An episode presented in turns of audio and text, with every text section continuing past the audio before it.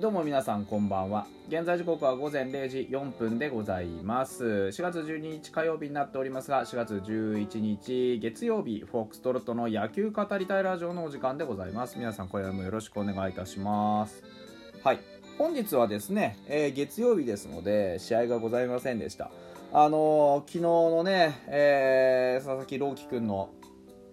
まああの興奮冷めやらぬというか余韻が残るね中でございますね。まあ一夜明けて、えー、ロキ君もなんかね現実味が出てきたみたいなこと言ってましたしまあ実際問題ものすごくねあのーまあ圧巻というか圧倒的というか絶対的な力を発揮してねまあマウンドにね立っていた朗希君の姿を見て本当にねこの後一体何がね彼にどんな野球人生が待っているのかというのは非常にあのー楽しみですよね、うん、で続々と各界からねいろんなこうコメントが届いてたりする中でまあ裏でねいろんなことが起こってましたっていう話は昨日もしました。トリプルプレートリプルプレーもね本当は皆さんあのしれっと流されてますけど実際トリプルプレーも相当レアなあのーなんていうんですかね。あの記録ですよ、えーノーアウトの状況からねゲッツーにプラス1の場面ですよね。あのサードに転がったあーボールをサードでアウトにしてで、えー、とセカンドに送ってセカンドアウトファーストに送ってファーストアウトっていうの非常に綺麗にねなんか3.5秒で完成したなんて言ってましたね。あの本当に無駄のない洗練された守備。あのライオンズの内野手陣、まあ、元からね名手やはり源田をはじめとしてね非常にあの硬い、えー守備を誇ってますけどそういうところがねあの存分に出たんじゃないかなというふうに思います。それもそれでねやっぱりあの素晴らしい記録ですし。で我々ねファイターズの方もですねあのまあ記録というかあれですけどねあのまあ、北山君がね誕生日バースデーにね勝利をしっかり飾りましてですね。あのその勝利もやっぱりこう全員でねまさに昨日も言いました。まさに全員で掴み取ったという形。誰かだけがあ良かったり誰かだけが悪かったりしたわけではなくってね、うん、本当にあのみんなで、えー、なんとかして作り上げたそういう勝利だったんじゃないかなって思いますね。であのースポーツ報知が記事出してまして上沢がね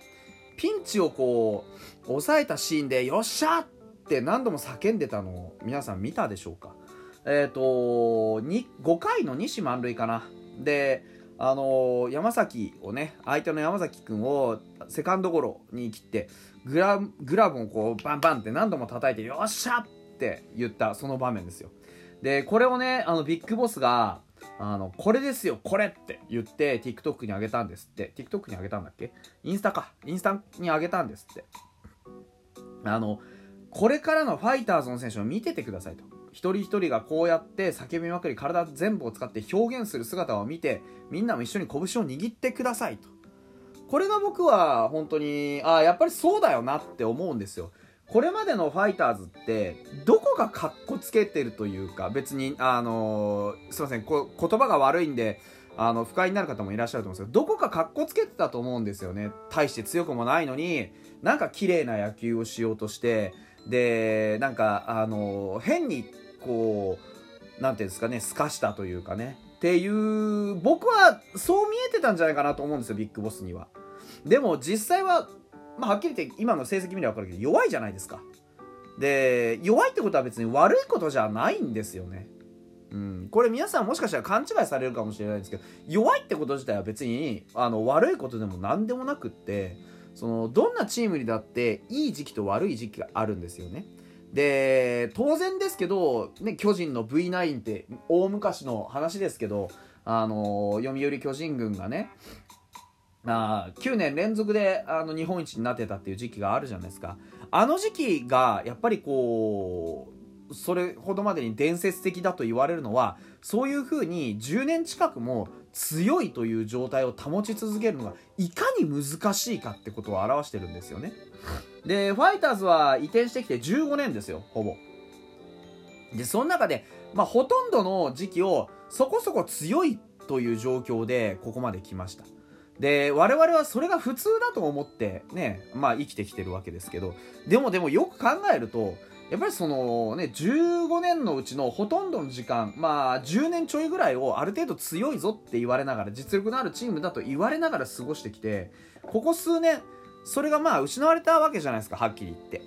でそんな中でねこうビッグボスがこう、まあ、栗山さんに代わってビッグボスが来てで何をやったかっていうと意識改革をしたいんですよね要は。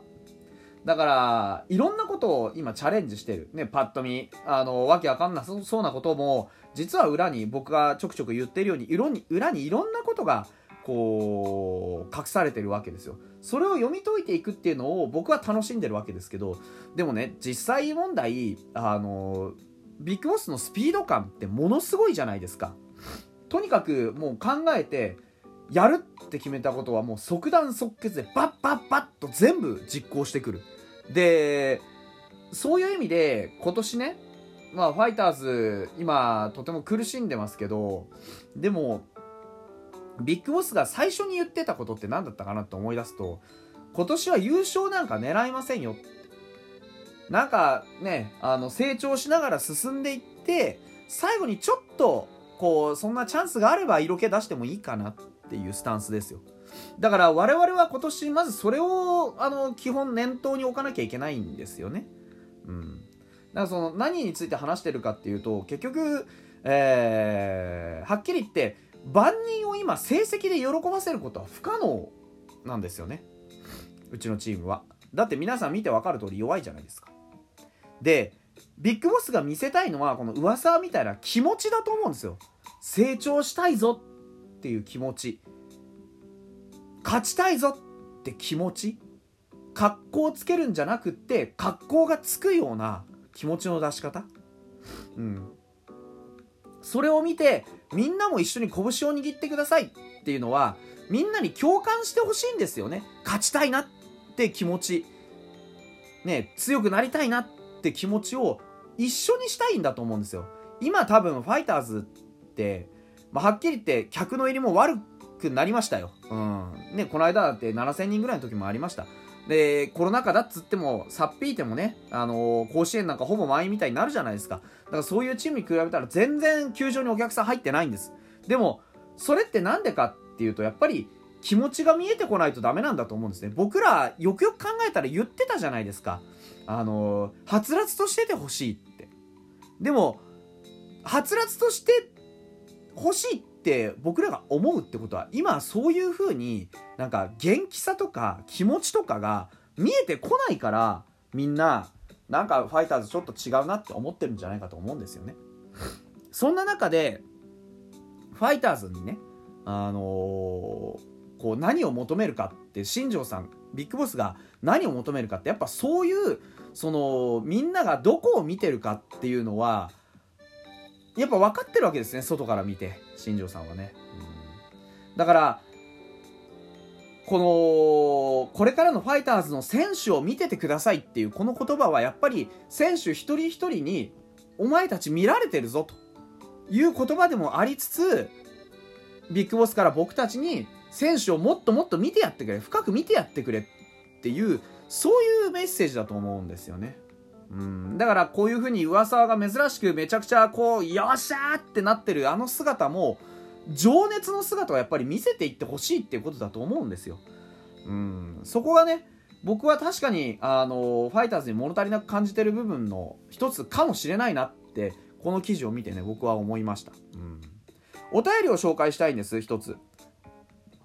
まあ正確には2つなんですけどあのー、花さんですね。えっ、ー、と、これ9日に来てたメールですので、8日の内容についてですね、えー、昨日のラジオ聞きましたと、現地にいたのでもどかしい気持ちいっぱいになり、明日は行かないと決めましたと。私は素人なのでチームが何をしたいのかわからないのですと。えー、成長していくということは理解できます。でも試合を見ていても分からずにどんなモチベーションで見るか見ればよいか分からないです。配信者さんの言葉で後になって試合を理解している感じです。5連敗していたけど4連敗になり3連敗になりを喜ぶ気持ちになれたらいいなと思い今日も試合を見に行くことにしました。